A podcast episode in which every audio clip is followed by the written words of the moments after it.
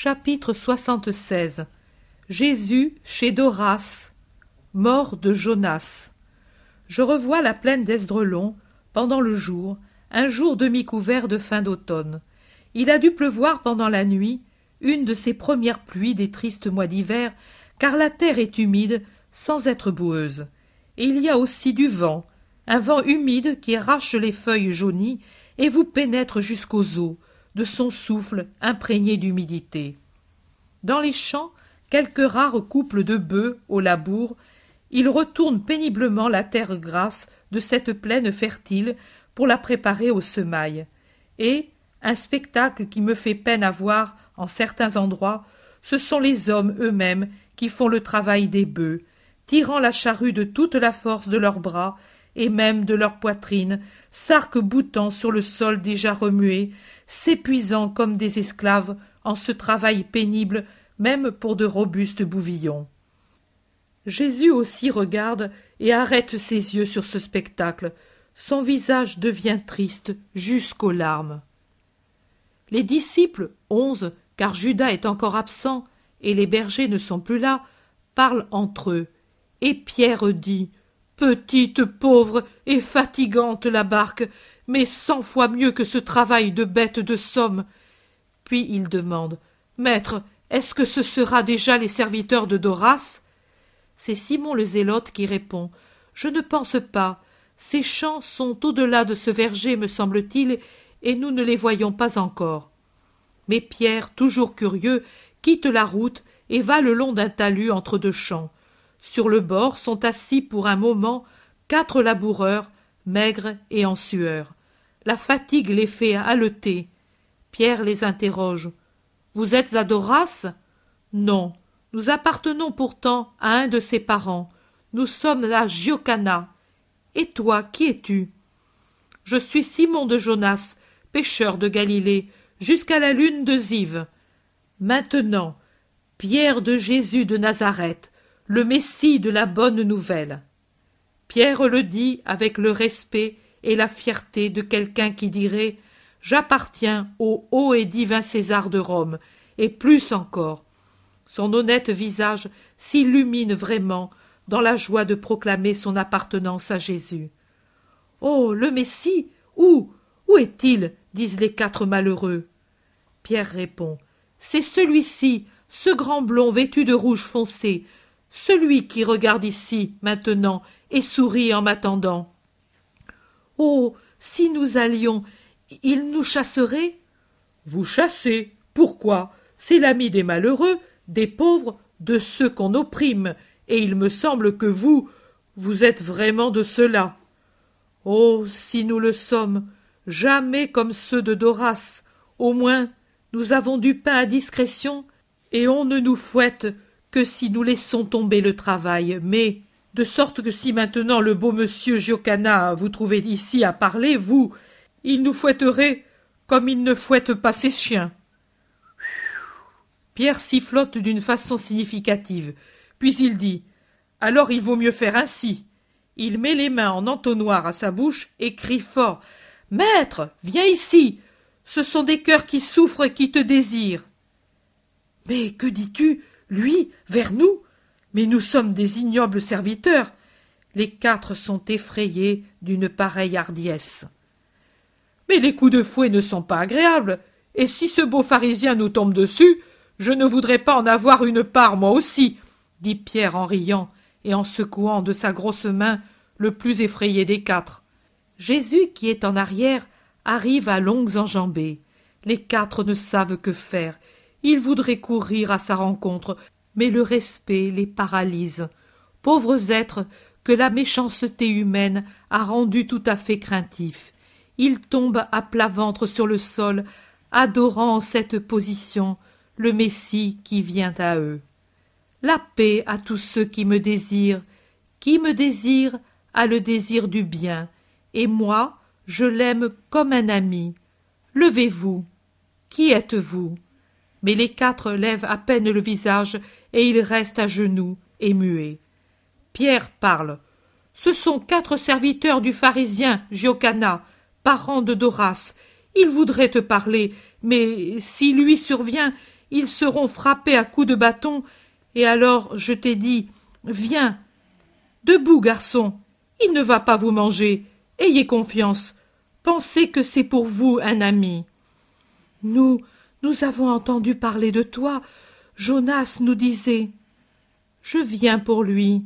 Je sais qu'il m'a annoncé. Que savez-vous de moi? Que tu es le Messie, qu'il t'a vu tout petit, que les anges ont chanté la paix au bon à ton arrivée, que tu as été persécuté, mais que tu t'es sauvé, et que maintenant tu as cherché tes bergers, et que tu les aimes. C'est là ces dernières choses qu'il disait maintenant. Et nous pensions, s'il est assez bon pour aimer et chercher des bergers, il voudrait sûrement nous faire à nous aussi un peu de bien. Nous avons tant besoin que quelqu'un nous aime. Moi, je vous aime. Vous souffrez beaucoup. Oh. Mais ceux de Doras plus encore. Si Giocana nous trouvait ici à parler. Mais aujourd'hui il est à Gergesa. Il n'est pas encore revenu des tabernacles. Cependant, ce soir son intendant nous donnera la nourriture après avoir mesuré le travail.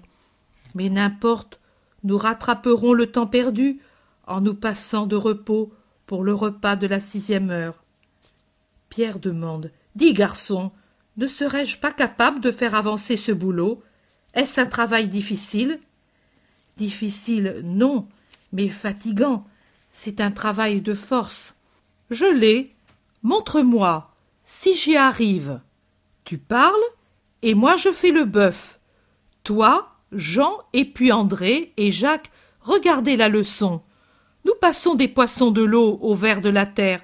Allons. Pierre prend en main la traverse du timon. À chaque charrue, il y a deux hommes, un de chaque côté du timon. Il regarde et imite tous les mouvements du paysan. Fort comme il est, et reposé, il fait un bon travail, et l'homme le félicite.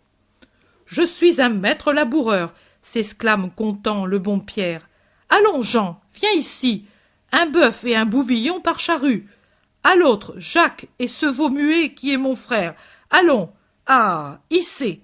Et les deux charrues ainsi équipées s'en vont, retournant la terre et traçant les sillons le long du champ. À l'extrémité, il retourne la charrue et commence un nouveau sillon. Il semble avoir toujours fait ce travail de paysan. Comme ils sont bons, tes amis, dit le plus hardi des serviteurs de Giocana. C'est toi qui les as rendus tels J'ai donné une direction à leur bonté, comme tu fais avec la serpe de l'émondeur. Mais la bonté était en eux. Maintenant elle s'épanouit, parce qu'il y a quelqu'un pour la soigner. Ils sont humbles aussi, tes amis, de rendre ainsi service à de pauvres serviteurs. Avec moi, il ne peut y avoir que ceux qui aiment l'humilité, la douceur, la continence, l'honnêteté et l'amour, par-dessus tout l'amour, parce que celui qui aime Dieu et le prochain possède par suite toutes les vertus et gagne le ciel. Nous aussi nous pourrons l'avoir, nous qui n'avons le temps ni de prier ni d'aller au temple, pas même de lever la tête au-dessus du sillon Répondez, y a-t-il en vous de la haine pour qui vous traite si durement? Y a-t-il en vous de la révolte et des reproches à Dieu de vous avoir placé parmi les derniers de la terre? Oh non, maître, c'est notre sort. Mais quand recrus de fatigue nous nous jetons sur le grabat, nous disons Eh bien, le Dieu d'Abraham sait que nous n'en pouvons plus, et que nous ne pouvons que lui dire Sois béni, Seigneur. Et nous disons encore Aujourd'hui encore, nous avons vécu sans péché. Tu sais, nous pourrions encore frauder un petit peu, et avec le pain manger un fruit et verser de l'huile sur les légumes cuits à l'eau. Mais le maître a dit Les serviteurs ont assez avec le pain et les légumes cuits, et, au temps de la moisson, un peu de vinaigre dans l'eau pour étancher la soif et donner des forces. Et nous obéissons. Enfin, ça pourrait être pire. Et moi, je vous dis qu'en vérité, le Dieu d'Abraham sourit à vos cœurs, alors qu'il tourne un visage sévère vers ceux qui l'insultent au temple avec des prières menteuses, alors qu'il n'aime pas leurs semblables. Oh. Mais entre eux ils s'aiment. Au moins, il semble qu'il en soit ainsi, car ils se témoignent leur respect par des inclinations et des cadeaux. Ce n'est qu'avec nous qu'ils sont sans amour. Mais nous sommes différents d'eux. C'est juste. Non. Dans le royaume de mon Père, ce n'est pas juste, et la manière de juger sera différente. Ce ne sont pas les riches et les puissants en tant que tels qui auront des honneurs, mais seulement ceux qui auront toujours aimé Dieu, en l'aimant plus qu'eux-mêmes et plus que toute autre chose, comme l'argent, le pouvoir, la femme, la table, et en aimant leurs semblables, que sont tous les hommes, riches comme pauvres, connus comme inconnus, savants ou sans culture, bons ou mauvais. Oui, même les mauvais, il faut les aimer, non pour leur méchanceté, mais par pitié pour leurs âmes qu'ils blessent à mort. Il faut les aimer d'un amour qui supplie le Père céleste de les guérir et de les racheter. Dans le royaume des cieux seront bien heureux ceux qui auront honoré le Seigneur avec vérité et justice, et témoigné leur amour par le respect envers ceux qui les ont mis au monde, et aussi leurs parents, ceux qui n'auront volé d'aucune façon et en rien, c'est-à-dire ceux qui auront donné et prétendu ce qui est juste, même pour le travail des serviteurs, ceux qui n'auront pas tué la réputation ou la personne, et n'auront pas eu le désir de tuer, même si d'autres sont cruels au point de pousser le cœur au mépris et à la révolte, ceux qui n'auront pas fait de faux serments, faisant tort au prochain ou offensant la vérité, ceux qui n'auront pas commis d'adultère ni de péché de la chair, quel qu'il soit, ceux qui, doux et résignés, auront toujours accepté leur sort sans envier les autres. C'est à cela qu'appartient le royaume des cieux, et le mendiant lui-même peut être là-haut un roi bienheureux, pendant que le tétrarque sera, en fait de pouvoir, réduit à moins que rien, à un sort pire que le néant. Il sera une proie pour Mammon s'il a agi contre la loi éternelle du décalogue. Les hommes l'écoutent bouche bée. Près de Jésus se trouvent Barthélemy, Matthieu, Simon, Philippe, Thomas, Jacques et Jude d'Alphée. Les quatre autres continuent leur travail, rouges, en sueur, mais joyeux. Pierre suffit pour maintenir la gaieté. Oh. Comme il avait raison, Jonas, de te dire Saint. Tout en toi est saint. Les paroles, le regard, le sourire. Nous n'avons jamais eu conscience de notre âme comme à présent.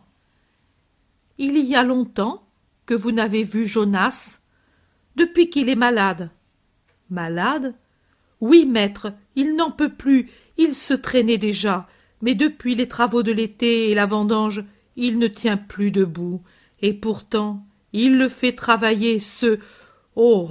Tu dis qu'il faut aimer tout le monde, mais il est bien difficile d'aimer une hyène, et d'Horace est pire qu'une hyène. Jonas l'aime. Oui, maître, et je dis que c'est un saint, comme ceux qui, par fidélité au Seigneur notre Dieu, ont été tués, martyrisés. Tu as bien parlé. Comment t'appelles-tu Miché, et celui-ci Saul, et cet autre Joël, et ce dernier Isaïe. Je rappellerai vos noms au père. Et vous dites que Jonas est très malade? Oui, sitôt le travail fini, il se jette sur sa litière, et nous ne le voyons pas. C'est ce que nous disent les autres serviteurs de Doras.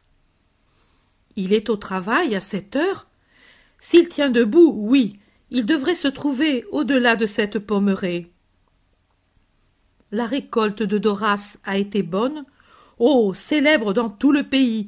On a dû étayer les arbres à cause des fruits d'une grosseur miraculeuse, et Doras a dû faire fabriquer de nouvelles cuves, car le raisin ne pouvait trouver place dans celles qu'il avait déjà, tellement il y en avait. Alors Doras aura récompensé son serviteur. Récompensé? Ô Seigneur, comme tu le connais mal. Jonas m'a dit qu'il y a quelques années il fut frappé à mort pour la perte de quelques grappes, et qu'il devint esclave pour dette, le maître l'ayant accusé de la perte d'un peu de moisson. Cette année qu'il a eu cette miraculeuse abondance, il aurait donc dû le récompenser. Non, il l'a fouetté avec férocité, l'accusant de n'avoir pas les années précédentes obtenu la même abondance parce qu'il n'avait pas soigné la terre comme il le fallait. Matthieu s'exclame. Mais cet homme est une bête fauve. Non, il n'a pas d'âme, dit Jésus. Je vous laisse, fils, avec ma bénédiction. Avez-vous du pain et de la nourriture pour aujourd'hui? Nous avons ce pain, et il montre une miche de pain noir qu'il tire d'un sac jeté par terre. Prenez ma nourriture, je n'ai que cela, mais je suis chez Doras aujourd'hui et. Toi, chez Doras oui, pour racheter Jonas. Vous ne le saviez pas? Personne ne sait rien ici. Mais méfie-toi, maître, tu es comme une brebis dans l'antre du loup. Il ne pourra me faire rien du tout. Prenez ma nourriture. Jacques, donne ce que nous avons, même notre vin. Réjouissez-vous un peu, vous aussi, pauvres amis. C'est pour l'âme et pour le corps. Pierre, allons. Pierre. J'arrive, maître. Il n'y a plus que ce sillon à finir. Et il court vers Jésus, congestionné par la fatigue. Il s'essuie avec son manteau qu'il avait quitté. Il le reprend et rit heureux. Les quatre n'en finissent plus de remercier. Tu passeras par ici, maître. Oui, attendez-moi. Vous saluerez Jonas. Pouvez-vous le faire? Oh oui, le champ devait être labouré pour ce soir. Il y a plus des deux tiers de faits. Si bien et si vite fait. Ils sont forts, tes amis. Dieu vous bénisse. Aujourd'hui, pour nous, c'est beaucoup plus que la fête des azimes. Oh, que Dieu vous bénisse tous, tous, tous. Jésus s'en va tout droit à la pommeraie. Il la traverse, arrive au champ de Doras. D'autres paysans sont à la charrue ou courbés pour débarrasser les sillons des herbes arrachées. Mais Jonas n'y est pas. On reconnaît Jésus, et, sans quitter le travail, les hommes le saluent. Où est Jonas? Après deux heures, il est tombé sur le sillon, et on l'a transporté à la maison. Pauvre Jonas, il n'a plus que peu de temps à souffrir. Il est vraiment à bout. Jamais plus nous n'aurons un ami meilleur. Vous m'avez sur terre, et lui dans le sein d'Abraham. Les morts aiment les vivants d'un double amour, le leur et celui qu'ils reçoivent, se trouvant avec Dieu, amour parfait par conséquent. Oh. Va tout de suite vers lui, qu'il te voie en sa souffrance. Jésus bénit et s'en va. Les disciples demandent. Et maintenant que vas tu faire? Que diras tu à Doras? J'irai comme si je ne savais rien. Si lui se voit surpris, il est capable de s'acharner sur Jonas et sur ses serviteurs. Pierre dit à Simon Ton ami a raison, c'est un chacal. Celui-ci répond Lazare ne dit jamais que la vérité, et ce n'est pas un médisant. Tu le connaîtras et l'aimeras. On voit la maison du pharisien, large, basse, mais bien bâtie, au milieu d'un verger actuellement dégarni. Maison de campagne, mais riche et pratique. Pierre et Simon vont en avant pour avertir. Doras sort. C'est un vieux, au profil dur de vieux rapace. Un regard ironique, une bouche de serpent, qui esquisse un sourire faux dans sa barbe plutôt blanche que noire. Salut Jésus, dit-il en un salut familier et visiblement dédaigneux. Jésus ne dit pas paix, mais répond que ton salut te revienne. Entre, la maison t'accueille. Tu es ponctuel comme un roi. Comme un homme honnête, réplique Jésus. Doras rit comme si c'était une plaisanterie. Jésus se retourne et dit aux disciples qui ne sont pas invités Entrez, ce sont mes amis. Qu'il vienne. Mais celui-ci n'est-ce pas le gabelon fils d'Alphée? C'est Matthieu, disciple du Christ, dit Jésus, sur un ton que l'autre comprend, et il se met à rire jaune plus qu'auparavant. Doras voudrait écraser le pauvre maître galiléen sous l'opulence de sa maison, dont l'intérieur est vraiment fastueux, fastueux et glacial. Les serviteurs semblent des esclaves, ils vont penchés, s'éclipsant rapidement, redoutant toujours d'être punis. On sent que c'est une maison où règne la froideur et la haine. Mais Jésus ne se laisse pas impressionner par la vue des richesses, ni par l'évocation de la fortune et de la parenté. Et Doras, qui se rend compte de l'indifférence du maître, l'emmène avec lui au jardin fruitier.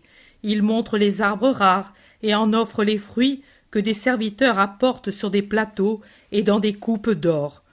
Jésus les goûte et loue leur goût esquis. Il y en a qui sont conservés dans un sirop, et il y a des pêches magnifiques ou naturelles, et il y a des poires d'une grosseur inaccoutumée.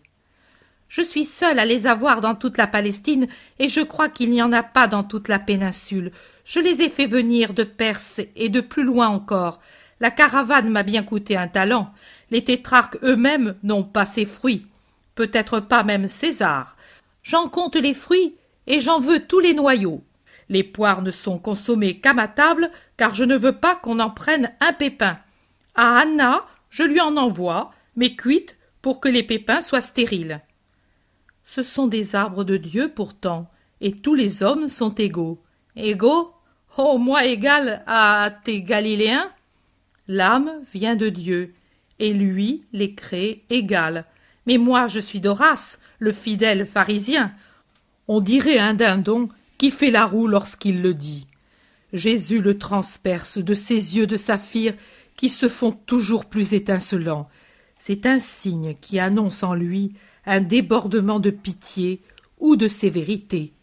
Jésus est beaucoup plus grand que Doras et le domine, imposant dans son habit pourpre près du pharisien, petit, un peu voûté, parcheminé, dans son habit d'une ampleur et d'une abondance de franges impressionnantes. Doras, après quelques instants d'auto-admiration de sa personne, s'écrie Cependant, Jésus, pourquoi envoyer dans la maison de Doras le pur pharisien Lazare, le frère d'une prostituée? Il est ton ami, Lazare, mais tu ne dois pas.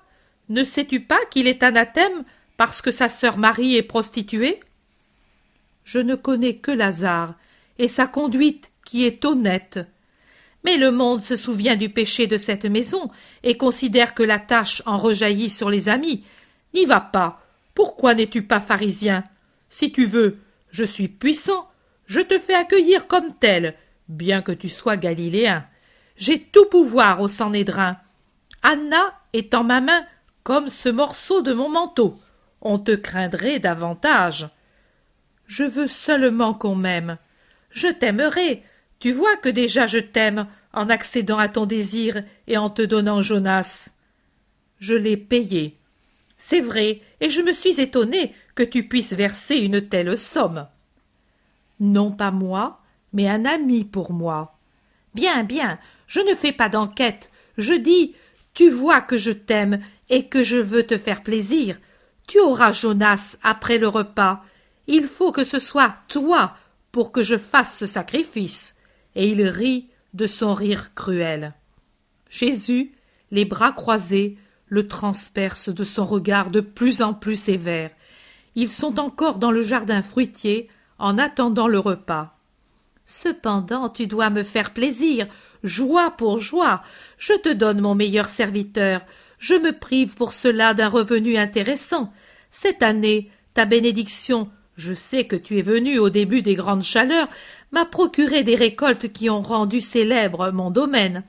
Maintenant, bénis mes troupeaux et mes champs. L'année prochaine, je ne regretterai pas Jonas, et en attendant, je lui trouverai un bon remplaçant. Viens, bénis, donne-moi la joie d'être célèbre par toute la Palestine et d'avoir des bercailles et des greniers qui regorgent de tout bien. Viens. Et il le prend et cherche à l'entraîner, pris par la fièvre de l'or. Mais Jésus résiste. Où est Jonas? demande-t-il sévèrement.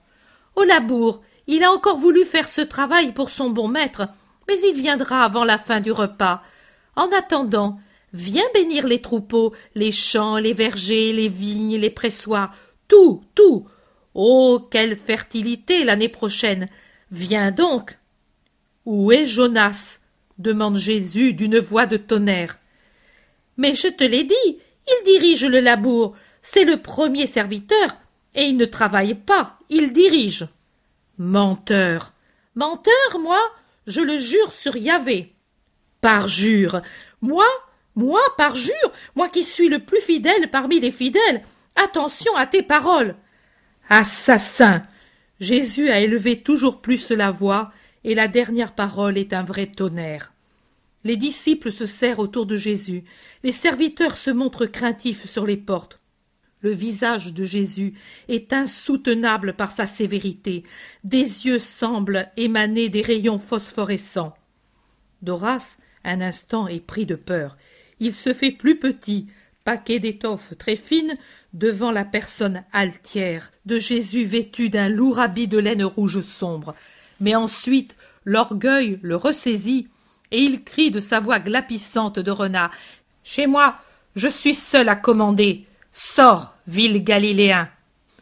Je sortirai après t'avoir maudit avec tes champs, tes troupeaux, tes vignes pour cette année et celles qui viennent. Non, cela non. Oui, c'est vrai. Jonas est malade, mais il est soigné, bien soigné.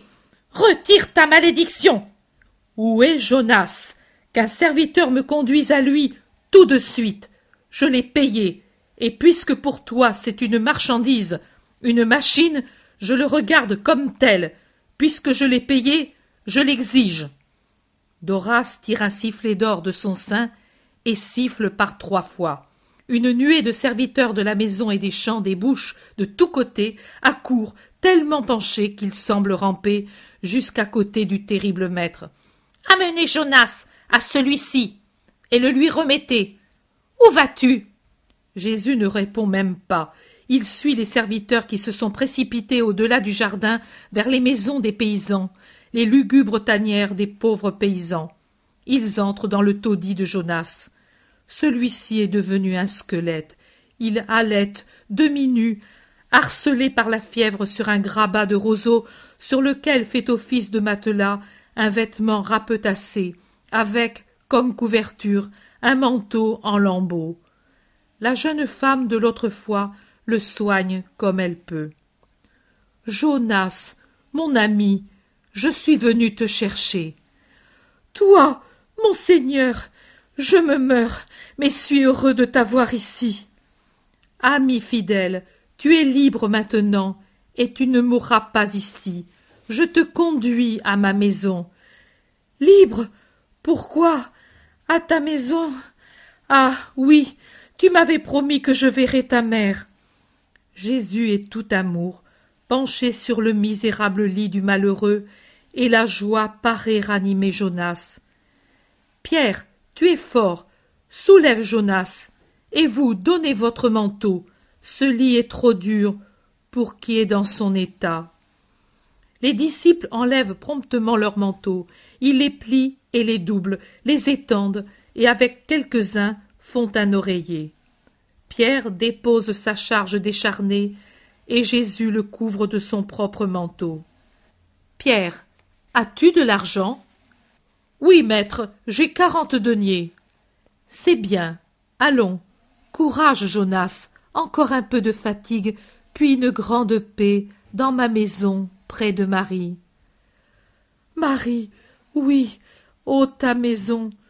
Dans son épuisement, il pleure, le pauvre Jonas, il ne sait que pleurer. Adieu, femme, le Seigneur te bénira pour ta miséricorde. La jeune femme pleure. Adieu, Seigneur.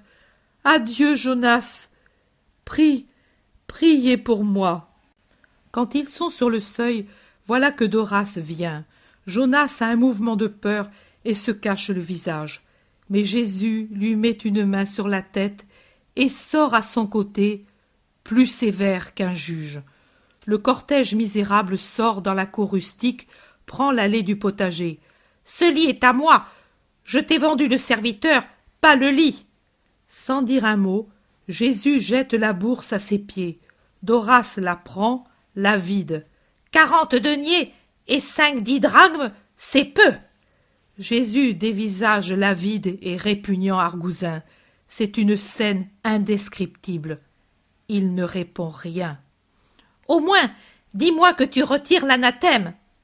Jésus le foudroie d'un nouveau regard et d'une brève réplique. Je te remets au Dieu du Sinaï. Et très droit se retire à côté de la rustique litière portée précautionneusement par Pierre et André. Doras, voyant que tout est inutile, que la condamnation est certaine, crie Nous nous reverrons, Jésus. Oh, je t'aurai entre mes ongles, je te ferai une guerre à mort. Emporte donc cette ombre d'homme. Il ne m'est plus utile. Cela m'épargnera les frais de sépulture. Va, va, Satan maudit. Mais je mettrai tout le Sanhédrin contre toi. Satan, Satan. Jésus fait semblant de ne pas entendre. Les disciples sont consternés. Jésus ne s'occupe que de Jonas. Il cherche les sentiers les moins raboteux, ceux qui sont en meilleur état, jusqu'à ce qu'ils arrivent à un carrefour près des champs de Giocana. Les quatre paysans accourent pour saluer l'ami qui s'en va et Jésus qui les bénit. Mais le chemin est long d'Esdrelon à Nazareth, et ils ne peuvent aller bien vite avec leurs charges pitoyables. Le long de la grande route, pas un char, pas un charreton, rien. Ils avancent silencieux. Jonas semble dormir, mais sa main ne quitte pas la main de Jésus. Vers le soir, voilà un char militaire romain qui les rejoint. Au nom de Dieu, arrêtez, dit Jésus en levant la main. Les deux soldats arrêtent. Dessous la capote du char qui est tiré parce qu'il commence à pleuvoir, un gradé bien attifé sort la tête. Que veux-tu? demande-t-il à Jésus. J'ai un ami qui se meurt. Je demande une place pour lui sur le char. On ne devrait pas, mais monte. Nous ne sommes pas des chiens, non plus, nous autres. On hisse le brancard. Ton ami? Qui es-tu? Le rabbin Jésus de Nazareth. Toi Oh Le gradé le regarde curieusement. Si c'est toi, alors montez aussi nombreux que vous le pouvez. Suffit qu'on ne vous voie pas. C'est la consigne. Mais au-dessus de la consigne, il y a l'humanité, pas vrai? Et toi, tu es bon, je le sais. Et nous, soldats, nous savons tout. Comment je le sais? Même les pierres parlent en bien ou en mal, et nous avons des oreilles pour les entendre, pour servir César. Tu n'es pas un faux Christ comme les autres d'auparavant, séditieux et rebelle. Tu es bon. Rome le sait. Cet homme est très malade. C'est pour cela que je le conduis chez ma mère. Hum. Elle n'aura pas longtemps à le soigner. Donne-lui un peu de vin. Il y en a dans cette gourde. Toi, Aquila, fouette les chevaux, et toi, Quintus, donne-moi la ration de miel et de beurre. Elle est à moi, mais elle lui fera du bien. Il tousse beaucoup, et le miel est bon pour la toux. Tu es bon.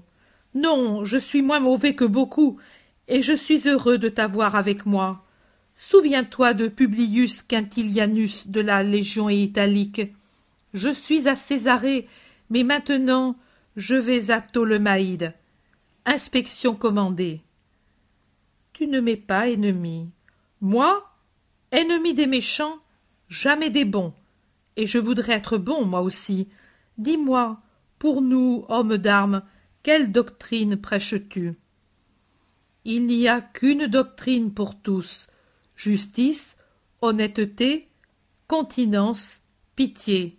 Exercer son métier sans abuser, même dans la dure nécessité du métier des armes, respecter l'humanité et chercher à connaître la vérité, c'est-à-dire Dieu, unique et éternel, car sans cette connaissance, tout acte est privé de grâce et donc de récompense éternelle. Mais à ma mort, qu'en est-il du bien que j'ai fait? Celui qui vient au Dieu vrai retrouve ce bien dans l'autre vie. Je nais une seconde fois, je deviens tribun ou même empereur. Non, tu deviens semblable à Dieu en t'unissant à son éternelle béatitude dans le ciel. Comment? Dans l'Olympe? Moi? Parmi les dieux? Il n'y a pas plusieurs dieux, il n'y a que le Dieu vrai, celui que je prêche, celui-là qui t'entend et remarque ta bonté et ton désir de connaître le bien. Cela me plaît. Je ne savais pas que Dieu pouvait s'occuper d'un pauvre soldat païen. C'est lui qui t'a créé, Publius. Il t'aime donc et te voudrait avec lui. Et pourquoi pas Mais personne ne nous parle de Dieu, jamais. Je viendrai à Césarée et tu m'entendras. Oh oui, je viendrai t'écouter. Voilà Nazareth. Je voudrais te rendre encore service, mais si on me voit. Je descends et te bénis pour ta bonté. Salut, maître. Que le Seigneur se manifeste à vous, soldats. Adieu. Ils descendent, ils reprennent leur marche. D'ici peu tu reposeras, Jonas, dit Jésus pour le réconforter. Jonas sourit. Il est de plus en plus calme à mesure que la soirée avance et qu'il est sûr d'être loin de Doras. Jean et son frère en avant prévenir Marie. Quand le petit cortège arrive à Nazareth presque déserte à la nuit tombante, Marie est déjà sur le seuil, attendant le Fils. Mère, voici Jonas. Il va se réfugier en ta douceur pour commencer à goûter son paradis. Heureux, Jonas? Heureux, heureux, murmure comme en une extase l'homme épuisé. On le porte dans la petite pièce où est mort Joseph. Tu es sur le lit de mon père. Ici, c'est la mère, et ici, c'est moi. Tu vois, Nazareth devient Bethléem. Toi, maintenant, tu es le petit Jésus entre deux qui t'aiment bien, et ceux-ci sont ceux qui vénèrent en toi le serviteur fidèle.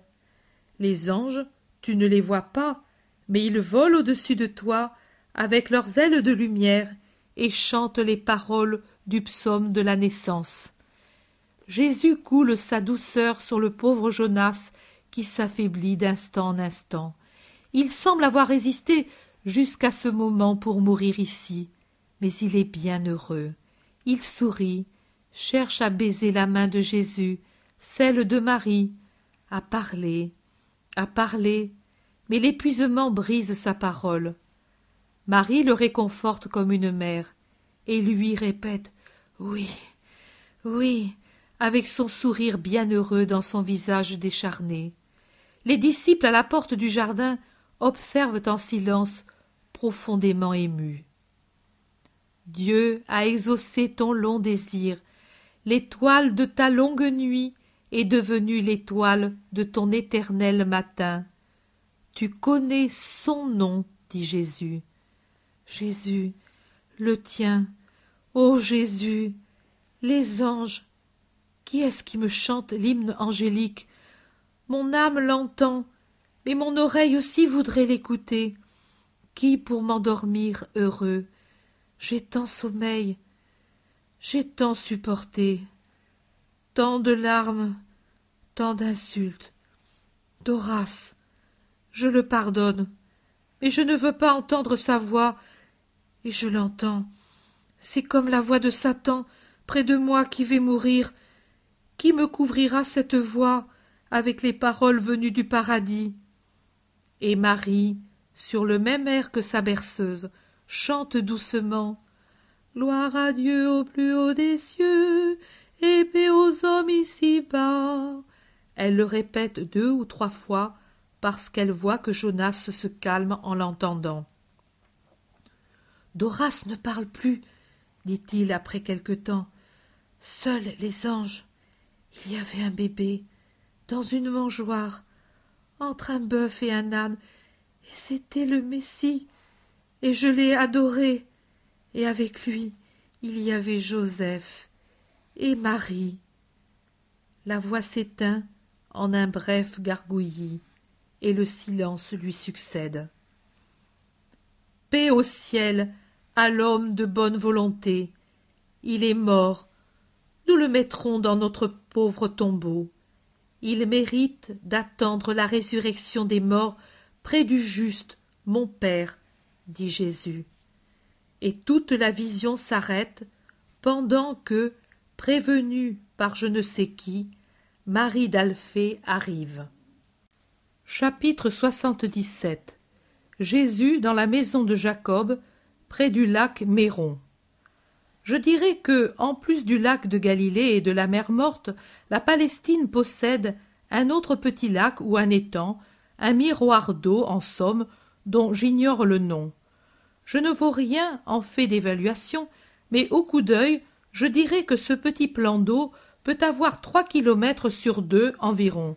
C'est peu, bien peu de choses, comme on voit, mais il est gracieux dans son cadre de verdure. C'est un miroir si azuré et si tranquille qu'on dirait une grande écaille d'émail céleste, avec au centre une coloration plus claire et légèrement mouvante, due sans doute au courant du fleuve qui s'y jette au nord pour en sortir au sud. À cause de la faible profondeur du lac, le courant le traverse comme une veine vivante au milieu d'une eau stagnante, faisant remarquer sa présence par une couleur différente et une légère agitation de ses eaux. Pas de bateau à voile sur ce petit lac, mais seulement quelques petites barques d'où un pêcheur solitaire descend ou retire ses nasses ou qu'emprunte un voyageur pour raccourcir sa route, et des troupeaux, des troupeaux, des troupeaux qui descendent certainement des pâturages de montagne à cause de l'automne qui avance et paissent sur les rives dans les prés où l'herbe est verte et grasse. À la pointe sud du lac, dont la forme est ovale, passe une grande route qui s'allonge de l'est à l'ouest ou plutôt du nord-est au sud-ouest. Elle est assez bien entretenue et fréquentée par des voyageurs qui se rendent dans les pays disséminés dans la région. C'est sur cette route que Jésus s'avance avec les siens. La journée est plutôt sombre, et Pierre fait une observation. Il valait mieux ne pas aller chez cette femme. Les jours deviennent de plus en plus courts et sombres. Et Jérusalem est encore loin. Jésus répond. Nous arriverons à temps, et crois-moi, Pierre, il vaut mieux obéir à Dieu en faisant le bien que d'assister à une cérémonie extérieure. Maintenant, cette femme bénit Dieu, avec toutes ses créatures, autour du chef de famille qui est si bien guéri qu'il pourra se trouver à Jérusalem pour les tabernacles, alors qu'il aurait dû à ce moment-là dormir dans un tombeau sous les bandelettes et au milieu des aromates. Ne confondez jamais la foi avec les actes extérieurs il ne faut jamais critiquer. Mais comment les pharisiens peuvent-ils t'étonner si toi aussi tu t'illusionnes avec une piété mal comprise, et si tu fermes ton cœur au prochain en disant Je sers Dieu, cela suffit? Tu as raison, maître, je suis plus ignorant qu'un anon. Et je te garde avec moi pour te rendre sage. N'aie pas peur. Chouza m'a offert un char presque jusqu'à Jaboc. De là, au gué, il y a peu de chemin. Il a tant insisté, et avec des raisons si justes, que j'ai cédé, bien que je juge que le roi des pauvres doit se servir des moyens des pauvres. Mais la mort de Jonas a imposé un retard, et je dois adapter mes plans à l'imprévu.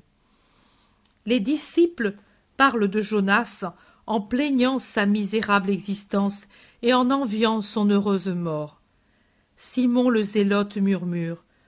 Je n'ai pas pu le rendre heureux et donner au maître un vrai disciple mûri par un long martyr et une foi inébranlable, et j'en suis peiné. Le monde a tant besoin de créatures fidèles, pleines de foi en Jésus, pour compenser ceux si nombreux qui doutent et douteront. N'importe, Simon, répond Jésus. Lui est plus heureux maintenant, et plus actif. Et toi, tu as fait pour lui, et pour moi plus que nul n'aurait fait. Pour lui aussi je te remercie. Maintenant il sait qui a été son libérateur, et il te bénit.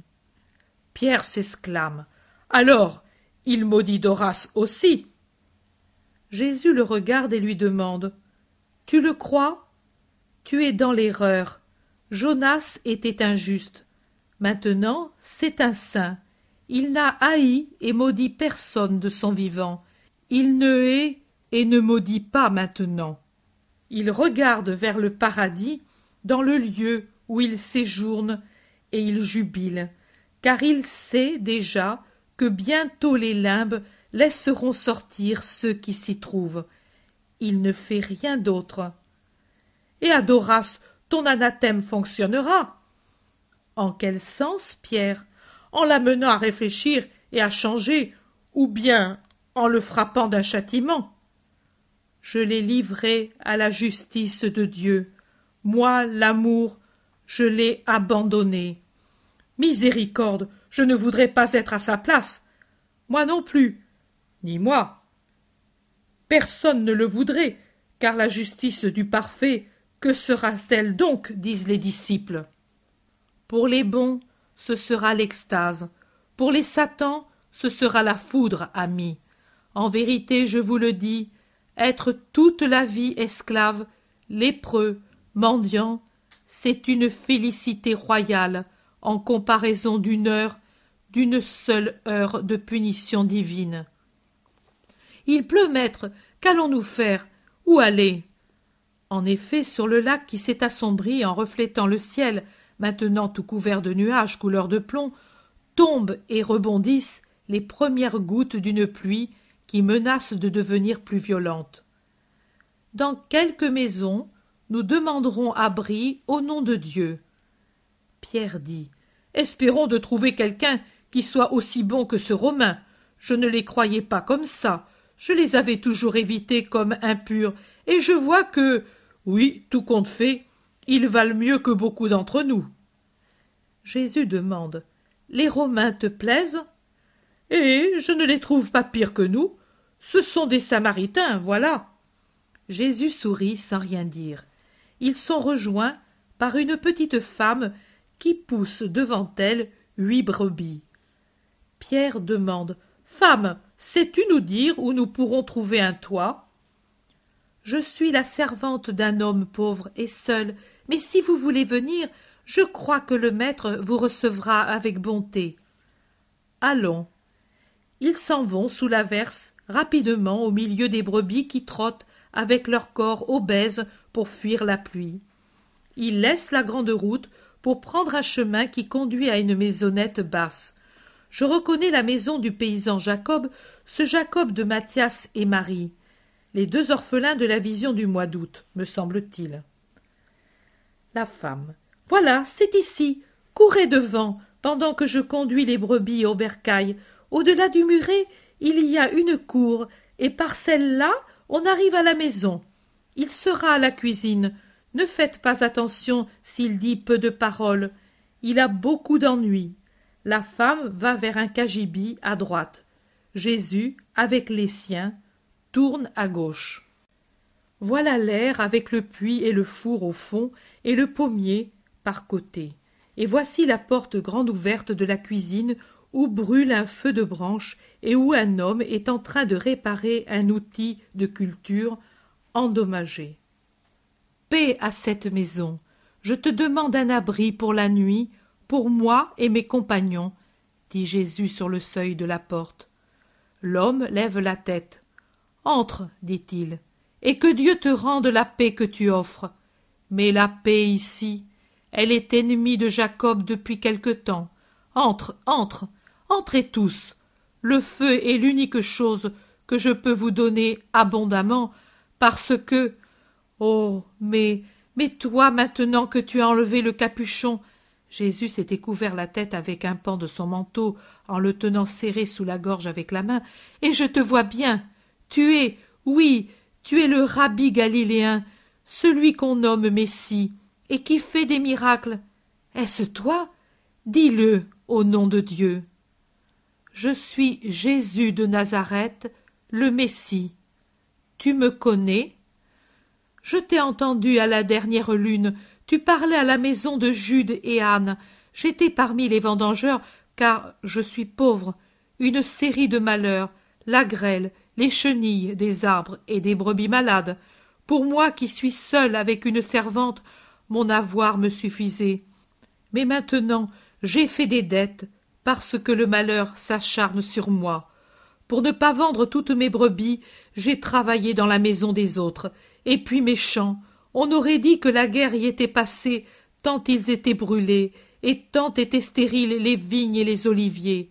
Depuis la mort de ma femme, cela fait six ans, on dirait que maman s'amuse à mes dépens.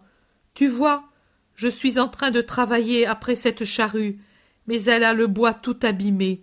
Comment faire? Je ne suis pas du métier, et je rattache, je rattache, mais cela ne sert à rien. Je dois encore regarder aussi à ma bourse maintenant. Je vais vendre une autre brebis pour réparer les outils. Le toit fait haut, mais les champs m'inquiètent plus que la maison. C'est dommage. Les brebis sont toutes pleines. J'espérais reconstituer le troupeau, mais je vois que je viens apporter des ennuis là où il y en a déjà tant. Des ennuis? Toi? Non, je t'ai entendu parler, et au fond du cœur m'est resté ce que tu disais. C'est vrai que j'ai travaillé honnêtement, et pourtant.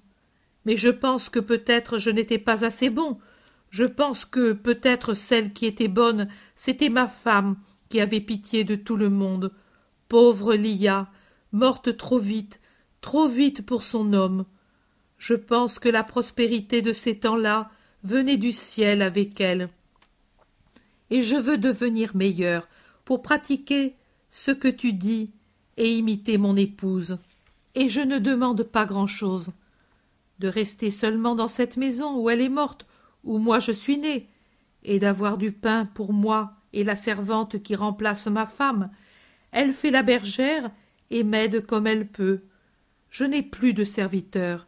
J'en avais deux, et ils me suffisaient, en travaillant moi aussi au champ et à l'oliveraie. Mais je n'ai plus de pain que pour moi, et encore bien peu. Ne te prive pas de pain pour nous. Non, maître, si je n'en avais qu'une bouchée, je te la donnerais. C'est un honneur pour moi de t'avoir. Je ne l'aurais jamais espéré. Mais je dis mes misères parce que tu es bon et que tu comprends. Oui, je comprends. Donne-moi ce marteau, ce n'est pas comme ça qu'il faut faire. Tu abîmes le bois. Donne-moi aussi ce poinçon, mais après l'avoir rougi au feu.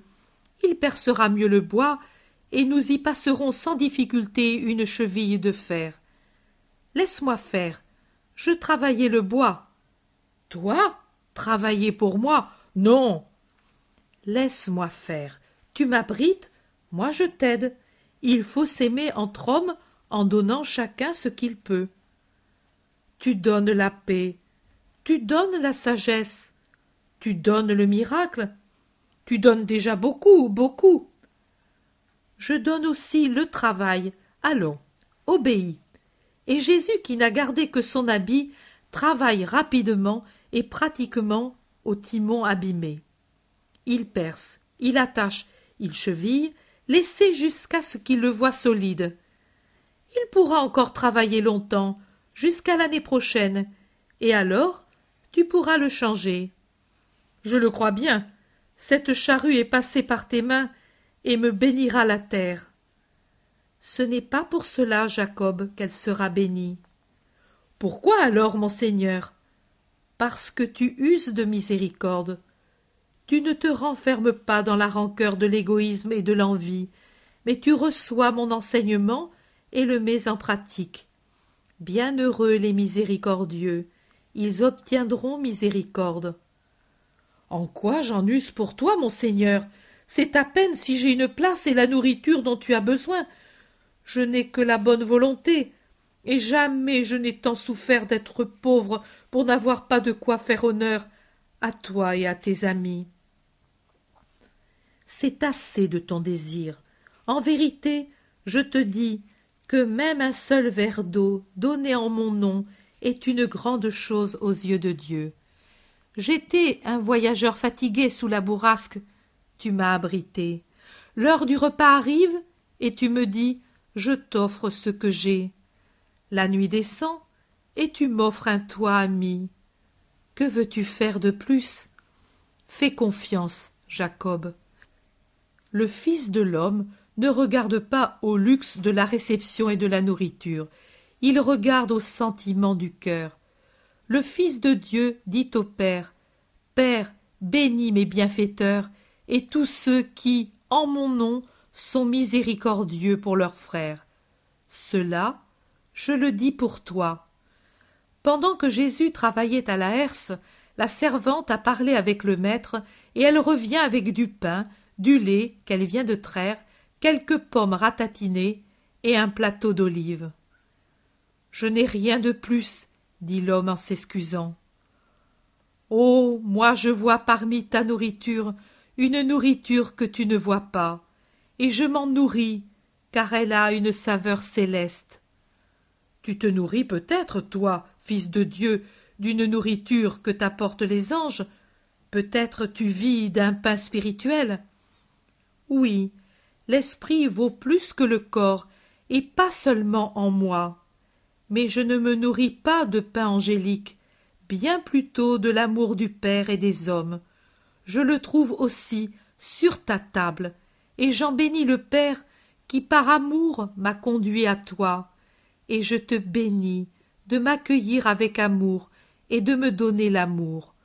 Voilà ma nourriture avec l'exécution de la volonté de mon Père. Bénis alors et fais l'offrande de la nourriture à Dieu, à ma place. Aujourd'hui tu es pour moi le chef de famille, et toujours tu seras mon maître et mon ami. Jésus prend le pain et l'offre en le tenant haut levé entre ses mains. Il prie, avec un psaume, je crois. Puis il s'assied, rompt le pain et le distribue. Tout se termine ainsi. Chapitre 78 Retour au gué du Jourdain, près de Jéricho. Jean dit au maître Je suis très étonné que le Baptiste ne soit pas ici. Ils sont tous sur la rive orientale du Jourdain, près du fameux gué où, pendant un certain temps, le Baptiste baptisait. Jacques observe Et il n'est pas non plus sur l'autre rive. Pierre Ils l'auront arrêté, espérant une nouvelle bourse. Ce sont des pandards, ces gens d'Hérode.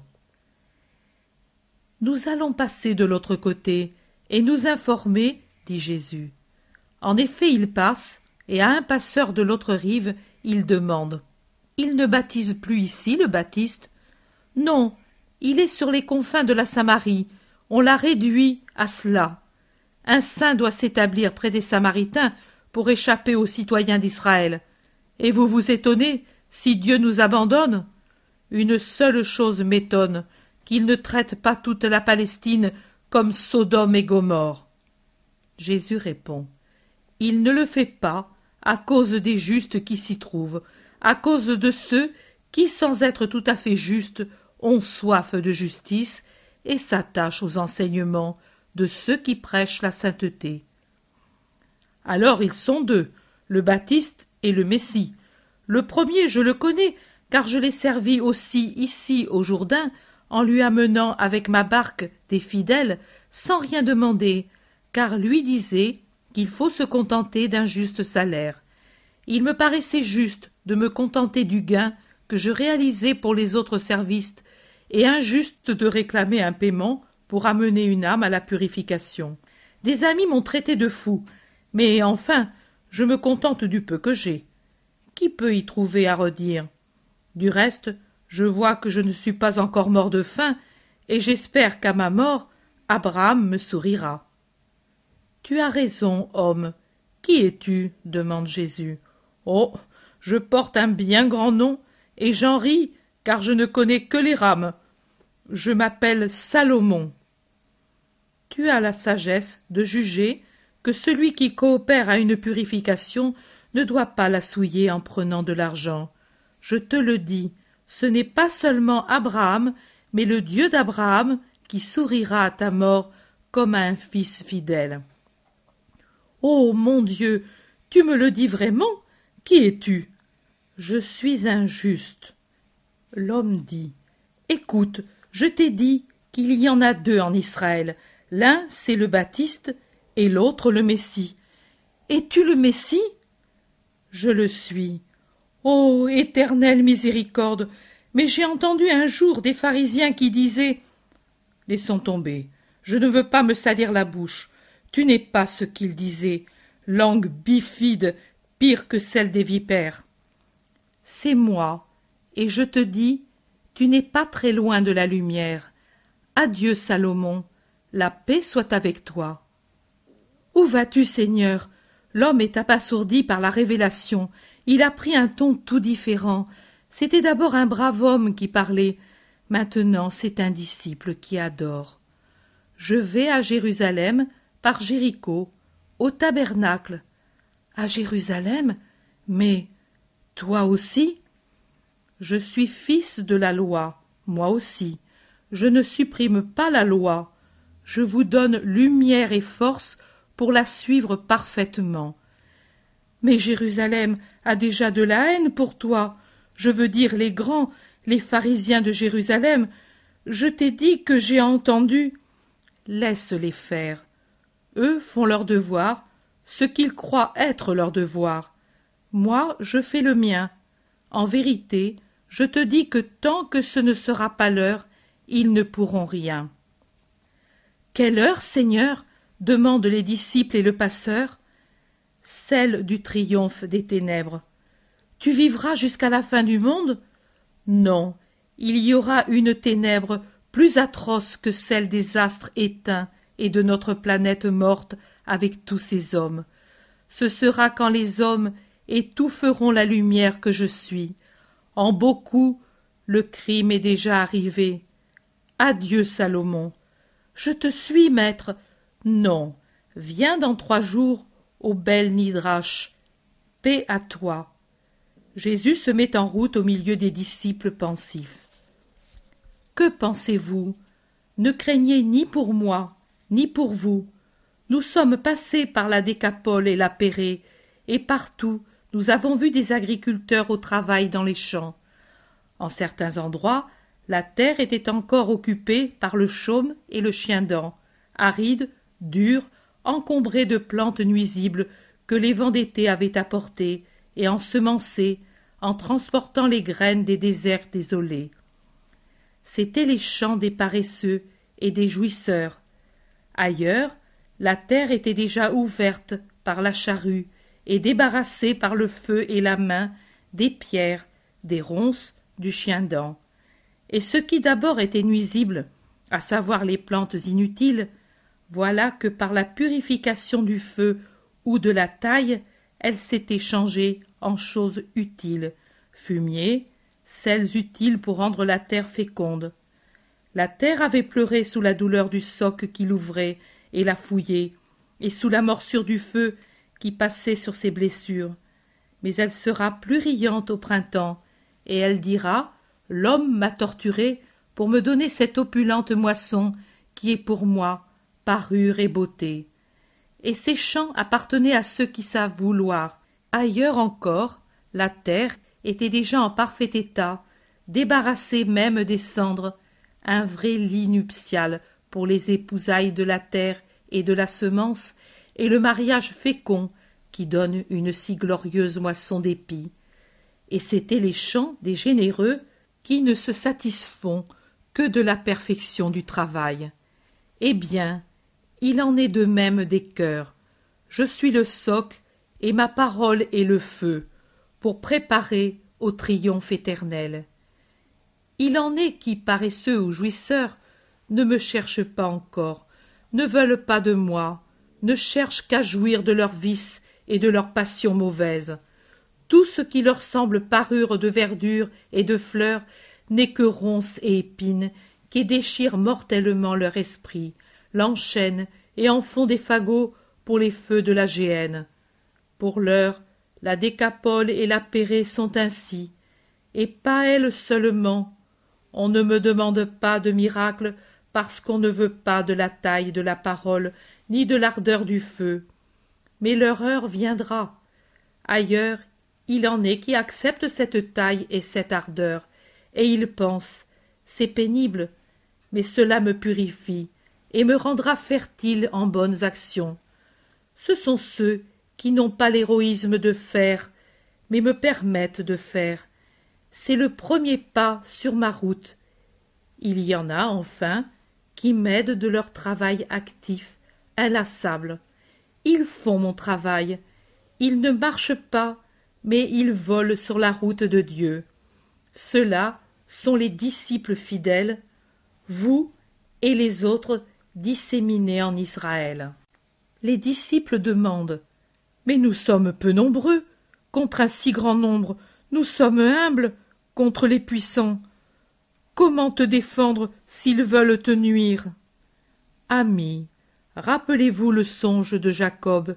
Il vit une multitude innombrable d'anges qui montaient et descendaient par l'échelle qui allait du ciel au patriarche. Une multitude, et pourtant ce n'était qu'une partie des légions angéliques.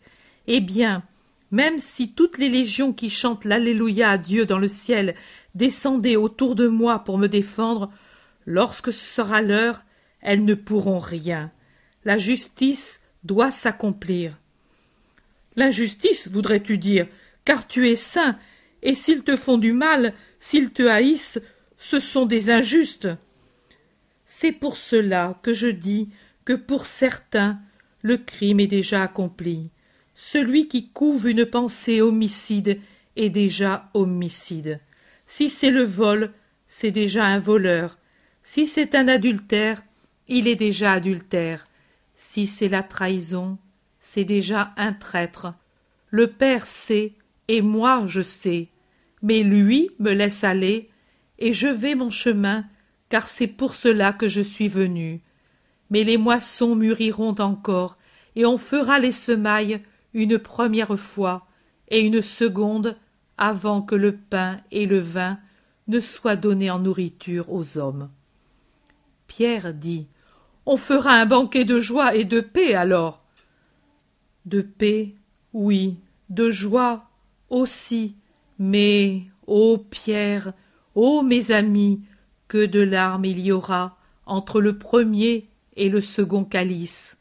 Et c'est seulement après qu'on aura bu la dernière goutte du troisième calice que la joie sera grande parmi les justes, et qu'il y aura une paix assurée pour les hommes dont la volonté est droite. Et tu y seras, n'est-ce pas?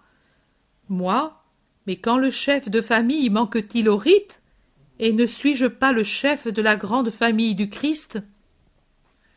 Simon le Zélote, qui n'a jamais parlé, dit comme en se parlant à lui-même quel est celui-là qui vient avec les vêtements teints de rouge? Il est beau en son vêtement et il marche dans la grandeur de sa force. Je suis celui qui parle avec justice et je protège de manière à sauver. Pourquoi donc tes vêtements sont-ils teints de rouge et tes habits comme ceux des pileurs du pressoir? J'ai été seul à fouler dans le pressoir, l'année de ma rédemption est venue. Tu as compris, Simon, observe Jésus. J'ai compris, mon Seigneur. Les deux se regardent, les autres les regardent étonnés, et se demandent entre eux Mais parle-t-il des vêtements rouges que porte maintenant Jésus, ou de la pourpre royale dont il sera revêtu quand ce sera l'heure? Jésus s'absorbe en lui-même et paraît ne plus rien entendre.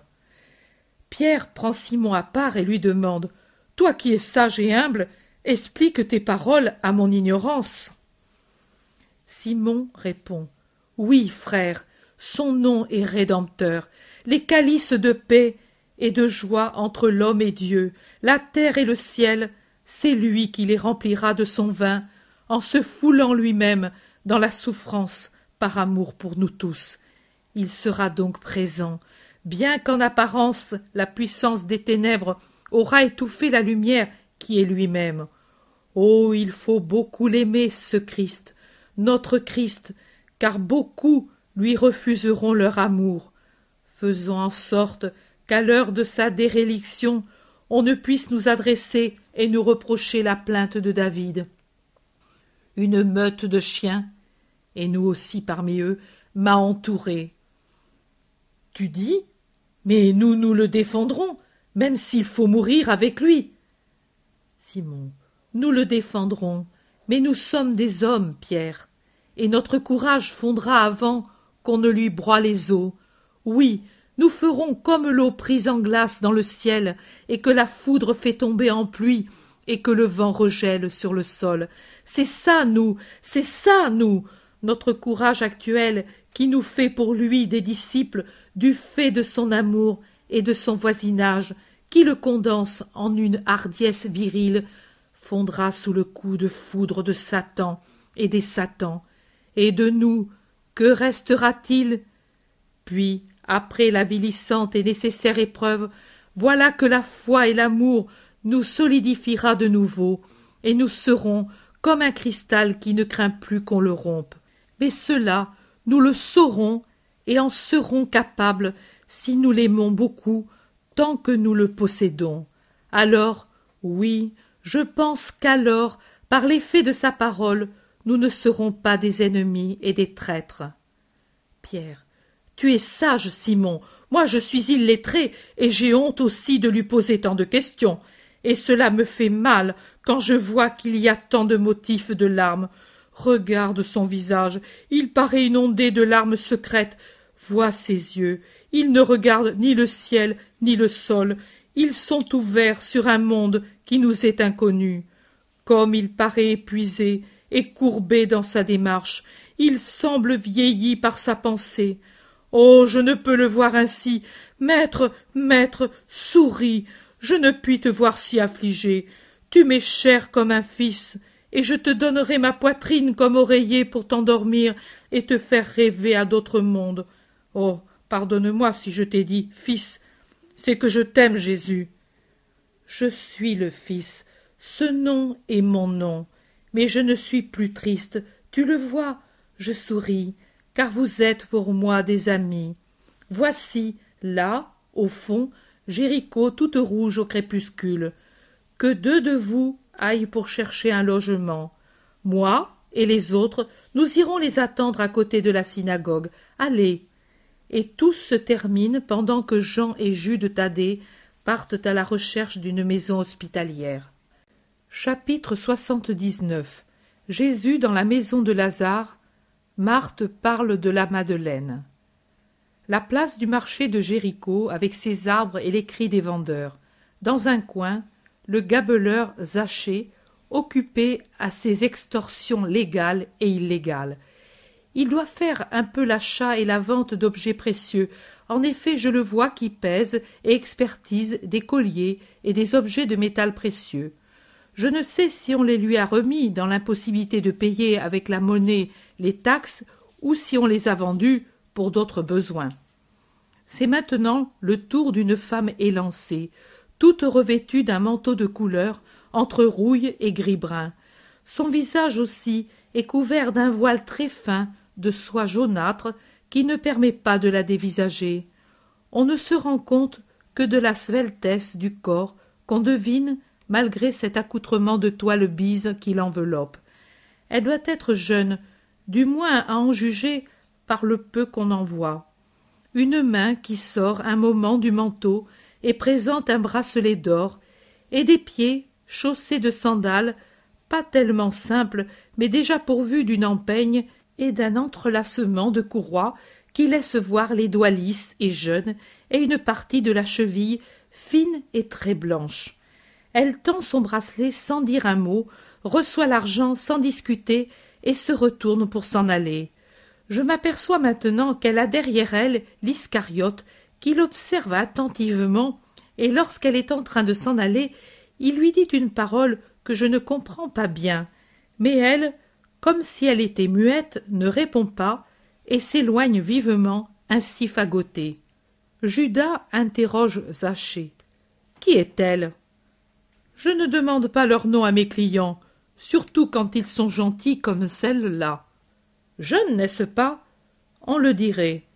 Mais est-elle juive? Et qui peut le savoir? L'or est jaune dans tous les pays. Fais-moi voir ce bracelet. Tu veux l'acheter? Non. Alors rien à faire. Qu'est-ce que tu crois? Qu'on se mette à parler à sa place? Je voulais voir si je comprenais qui était-elle. Ça t'inquiète tellement? Es-tu nécromancien pour le deviner? Ou chien policier que conduit son flair? Va, sois tranquille. Ainsi fait ou elle est honnête et malheureuse, ou bien elle est lépreuse. Donc rien à faire. Judas répond d'un air méprisant. Je n'ai pas envie de femme. Possible, mais avec ce visage j'y crois peu. C'est bien. Si tu ne veux rien d'autre, cède la place. J'ai d'autres clients à servir. Judas s'en va fâché et demande à un marchand de pain et un marchand de fruits s'ils connaissent la femme qui auparavant leur avait acheté du pain et des pommes, et s'ils savent où elle habite. Ils ne le savent pas. Ils répondent Elle vient depuis quelque temps tous les deux ou trois jours, mais d'où elle est, nous ne le savons pas. Judas insiste. Mais comment parle-t-elle? Les deux rient, et l'un répond Avec la langue. Judas les injurie et s'en va, tombé précisément au milieu du groupe de Jésus et des siens qui viennent acheter du pain et de quoi le garnir pour leur repas du jour. La surprise est réciproque et pas très enthousiaste. Jésus lui dit seulement Tu es ici Et pendant que Judas bredouille quelque chose, Pierre éclate de rire bruyamment et dit Voilà, je suis aveugle et incrédule, je ne vois pas les vignes et je ne crois pas au miracle. Mais que dis-tu demandent deux ou trois disciples. Je dis la vérité. Ici il n'y a pas de vigne. Et je ne puis croire que Judas, ici, dans cette poussière, fasse la vendange par le seul fait qu'il est disciple du rabbi. Judas répond sèchement. La vendange est finie depuis quelque temps. Pierre achève. Et il y a plusieurs milles d'ici à Cariote. Tu m'attaques tout d'un coup, tu m'es hostile. Pierre répond Non, je suis niais que tu ne le voudrais. Assez, interrompt Jésus. Mais il est sévère. Il se tourne vers Judas. Je ne pensais pas te voir ici. Je te croyais plutôt à Jérusalem pour les tabernacles. J'y vais demain. J'étais ici attendant un ami de la famille qui. Je t'en prie, suffit. Tu ne me crois pas, maître, je te jure que moi. Je ne t'ai rien demandé, et je te prie de ne me rien dire. Tu es ici, ça suffit. Comptes-tu venir avec nous, ou as-tu encore des affaires à régler? Réponds simplement. Non, j'ai fini, d'autant plus que mon homme n'arrive pas, et je vais pour la fête à Jérusalem. Et toi, où vas-tu? À Jérusalem. Aujourd'hui même? Ce soir, je suis à Béthanie. Chez Lazare? Chez Lazare. Alors j'y vais moi aussi. Oui, tu viens jusqu'à Béthanie. Ensuite, André, avec Jacques de Zébédée et Thomas, iront à Gethsémani, faire les préparatifs et nous attendre tous. Et toi, tu iras avec eux. Jésus articule tellement les paroles que celui-ci ne réagit pas. Pierre demande Et nous? Toi, avec mes cousins et Matthieu, vous irez où je vous enverrai pour revenir le soir. Jean, Barthélemy, Simon et Philippe resteront avec moi, c'est-à-dire qu'ils iront à Béthanie annoncer que le rabbi est venu et leur parlera à la neuvième heure. Ils vont avec empressement par les campagnes dépouillées. Il y a de l'orage, pas dans le ciel qui est serein, mais dans les cœurs. Tous s'en rendent compte et avancent silencieux. En allant de Jéricho à Béthanie par cette route, la maison de Lazare où ils arrivent est dans les premières du pays. Jésus congédie le groupe qui doit aller à Jérusalem, puis l'autre qu'il envoie vers Bethléem en disant Allez-y sans inquiétude. Vous trouverez à mi-chemin Isaac, Élie et les autres. Dites-leur que je serai à Jérusalem pour plusieurs jours et que je les attends pour les bénir. En attendant, Simon a sonné à la grille et s'est fait ouvrir. Les serviteurs préviennent et Lazare accourt.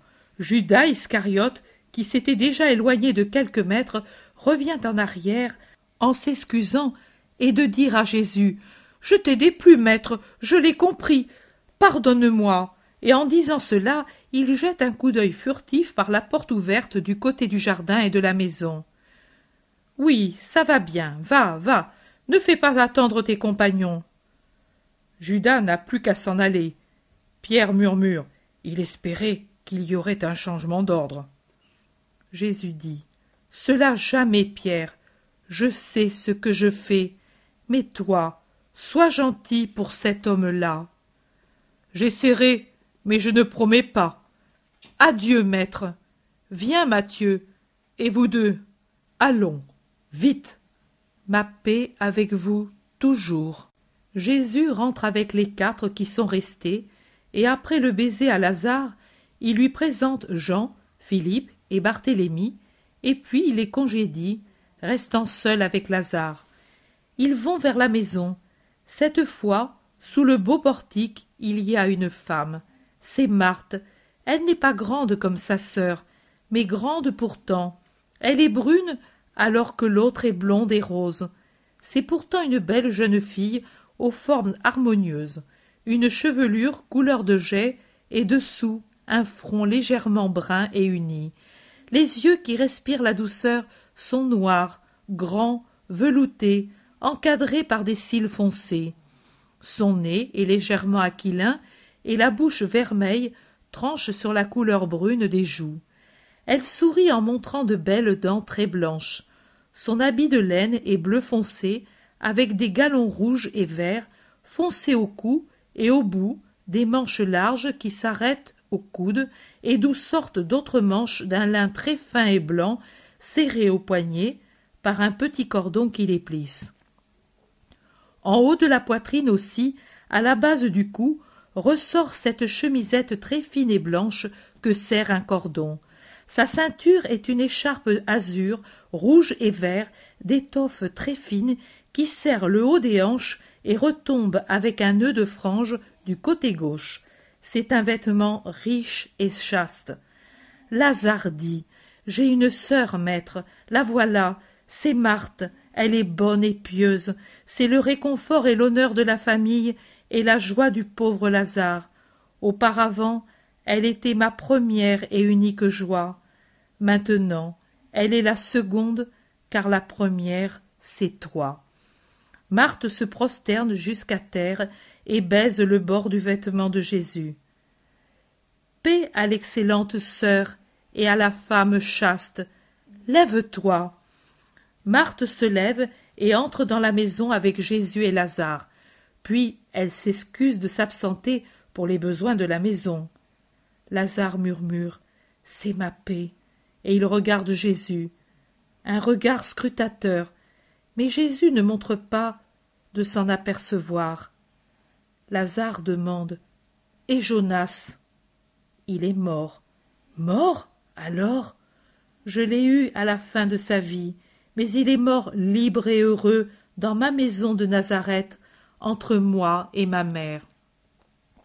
Lazare dit Doras l'a démoli avant de te le donner. Il est mort de fatigue, oui, et aussi des coups qu'il a reçus. C'est un démon, et il te hait. Elle hait le monde entier, cette hyène. À toi, il ne t'a pas dit qu'il te hait? Il me l'a dit. Méfie-toi de lui, Jésus. Il est capable de tout. Seigneur, que t'a dit Doras? Ne t'a-t-il pas dit de me fuir? Ne t'a-t-il pas fait voir le pauvre Lazare? Sous un jour ignominieux Je crois que tu me connais suffisamment pour comprendre que c'est de moi-même que je juge, et avec justice. Quand j'aime, j'aime sans me demander si cet amour peut me servir ou me desservir aux yeux du monde. Mais cet homme est féroce et atroce quand il blesse et tâche de nuire. Il m'a tourmenté encore ces jours passés. Il est venu ici et m'a dit Oh. Alors que j'ai déjà tant de tourments. Pourquoi vouloir t'enlever à moi, toi aussi? Je suis le réconfort des tourmentés et le compagnon des abandonnés. C'est pour cela aussi que je suis venu vers toi. Oh. Alors tu sais. Oh. Ma honte. Non. Pourquoi ta honte? Je sais. Et quoi? Aurais je un anathème pour toi qui souffres? Je suis miséricorde, paix, pardon, amour pour tous. Et que sera-ce pour les innocents? Tu n'es pas responsable du péché qui te fait souffrir. Devrais-je m'acharner sur toi alors que j'ai pitié d'elle aussi? Tu l'as vu? Je l'ai vu. Ne pleure pas. Mais Lazare a laissé retomber sa tête sur ses bras croisés sur la table. Il pleure et sanglote douloureusement. Marthe s'avance et regarde. Jésus lui fait signe de ne rien dire, et Marthe s'en va avec des larmes qui coulent silencieusement. Lazare se calme peu à peu et s'humilie de sa faiblesse. Jésus le réconforte, et comme son ami désire rester seul un moment, il sort dans le jardin et passe à travers les parterres où résistent encore quelques roses pourpres. Marthe le rejoint peu après. Maître, Lazare t'a parlé? Oui, Marthe. Lazare n'a plus de paix depuis qu'il sait que tu sais et que tu l'as vu. Comment le sait-il? D'abord cet homme qui était avec toi et qui se dit ton disciple, cet homme jeune, grand, brun et sans barbe. Puis d'Horace. Celui-ci t'a fouetté de son mépris, et l'autre a seulement dit que vous l'aviez vu sur le lac avec ses amants. Mais ne pleurez pas pour cela. Croyez-vous que j'ignorais votre blessure? Je le savais déjà quand j'étais près du Père. Ne te laisse pas abattre, Marthe. Relève ton cœur et ton front. Prie pour elle, maître. Moi je prie, mais je ne sais pas pardonner tout à fait, et peut-être l'Éternel repousse ma prière. Tu as bien dit. Il faut pardonner pour être pardonné et écouté. Je prie déjà pour elle, mais donne-moi ton pardon et celui de Lazare. Toi, avec ta fraternelle bonté, tu peux parler et obtenir encore plus que moi. Sa blessure est trop ouverte et enflammée pour que sitôt ma main l'effleure. Toi, tu peux le faire. Donnez-moi votre pardon plaignez, saint, et moi j'agirai. Pardonnez, nous ne le pourrons pas. Notre mère est morte de douleur à cause de sa mauvaise conduite, et ce n'était encore que peu de chose au regard de sa conduite actuelle. Je vois les tortures de notre mère, elles sont toujours présentes à mon esprit, et je vois ce que souffre Lazare. C'est une malade, Marthe, une folle. Pardonnez. Elle est possédée du démon, maître. Et qu'est-ce que la possession diabolique, sinon une maladie de l'esprit, contaminée par Satan, dénaturée au point d'en faire un être spirituel diabolique? Comment expliquer autrement certaines perversions chez les humains, perversions qui rendent l'homme pire que les fauves pour la férocité, plus libidineux que les singes pour la luxure, et ainsi de suite, pour en faire un être hybride où sont fondus ensemble l'homme, l'animal et le démon. Voilà qui explique ce qui étonne comme une monstruosité qui passe pour inexplicable en tant de créatures. Ne pleure pas, pardonne, moi je vois. C'est que j'ai une vue qui dépasse celle de l'œil et du cœur. J'ai la vue de Dieu. Je vois.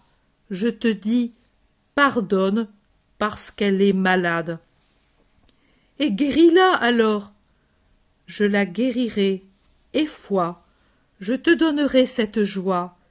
Mais toi, pardonne, et dis à Lazare qu'il pardonne aussi.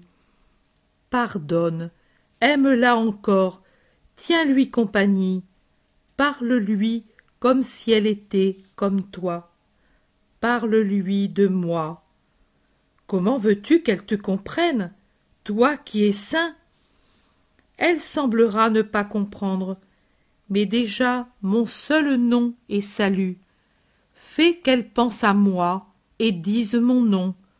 Ô Satan s'enfuit quand la pensée de mon nom arrive dans un cœur. Souris, Marthe, à cette espérance. Regarde cette rose. La pluie des jours derniers l'avait abîmée, mais le soleil aujourd'hui, regarde, il l'a épanouie, et elle est encore plus belle, car les gouttes de pluie qui restent entre les pétales lui donnent une parure de diamant. Il en sera ainsi de votre maison. Larmes et douleurs maintenant, et puis joie et gloire. Va, parle-en à Lazare, pendant que moi, dans la paix de ton jardin, je prie le Père pour Marie et pour vous. Tout se termine ainsi. Chapitre 80 Encore dans la maison de Lazare, après les tabernacles, invitation de Joseph à Arimatie. Je ne sais comment arriver à écrire tellement parce que je sens que Jésus veut se présenter avec son évangile vécu, et j'ai souffert toute la nuit pour me rappeler de la vision suivante. J'ai fait un brouillon de paroles entendues comme je pouvais pour ne pas les oublier. Puis maintenant, il est onze heures, je vois ce qui suit. Jésus est de nouveau chez Lazare.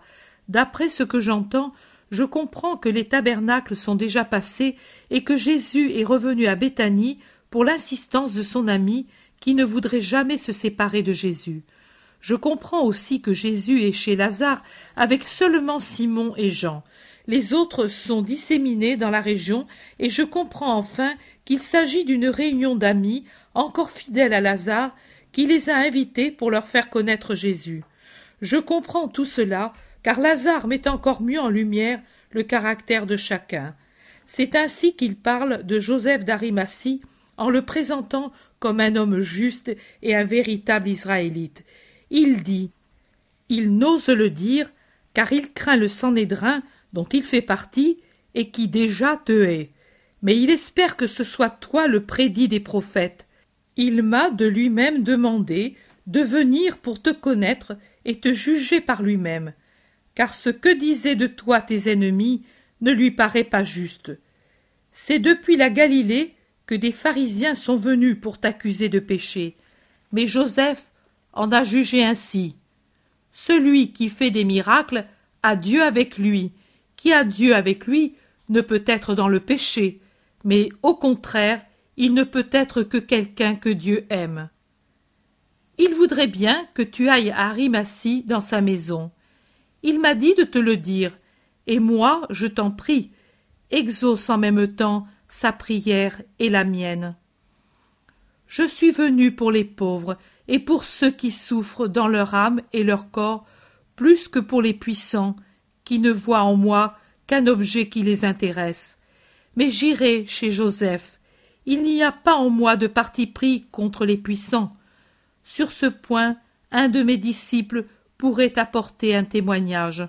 C'est celui qui, par curiosité et pour se donner de l'importance, est venu chez toi sans mon ordre. Mais il est jeune, il faut l'excuser. Il pourrait témoigner de mon respect pour les castes puissantes qui se proclament d'elles-mêmes les tutrices de la loi et et font comprendre les soutiens du Très-Haut. Ô l'Éternel, de lui seul se soutient. Aucun des docteurs n'a jamais eu pareil respect pour les officiers du temple. Je le sais, et il y en a beaucoup qui le savent, beaucoup, mais il n'y a que les meilleurs qui donnent à ton attitude son nom exact. Les autres l'appellent hypocrisie. Jésus dit Chacun donne ce qu'il a en lui, Lazare.